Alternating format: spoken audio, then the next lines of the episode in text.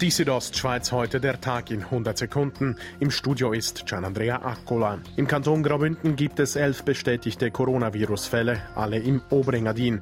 Dies gaben die Behörden heute bekannt. Zudem gibt es Anpassungen bei Veranstaltungen.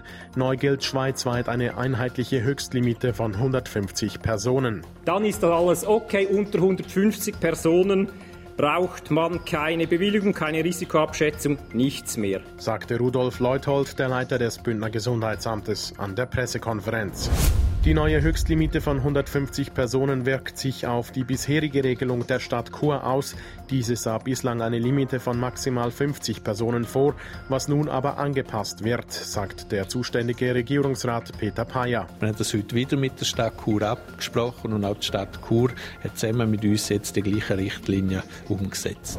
Der Churer Stadtpräsident Urs Marti versteht, dass eine einheitliche Höchstlimite von 150 Personen eingeführt wird, sieht dem Entscheid aber auch skeptisch entgegen. Ich würde sagen, schweizweit gesehen ist 150 genau gleich so streng, wie es vorher in Chur 50 äh, war. Aber wir sind trotzdem der Meinung, dass natürlich 50 die viel bessere Zahl ist.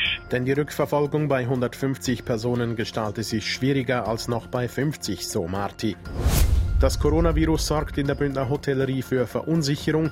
Die Buchungen seien markant zurückgegangen, was sich stark auf die Ostertage im April auswirke, sagte Ernst Wirsch, Präsident von Hotellerie Swiss Graubünden. Ich gehe davon aus, dass es keine gute Ostern gibt und das nicht aufgrund vom Schnee, sondern aufgrund der Verunsicherung.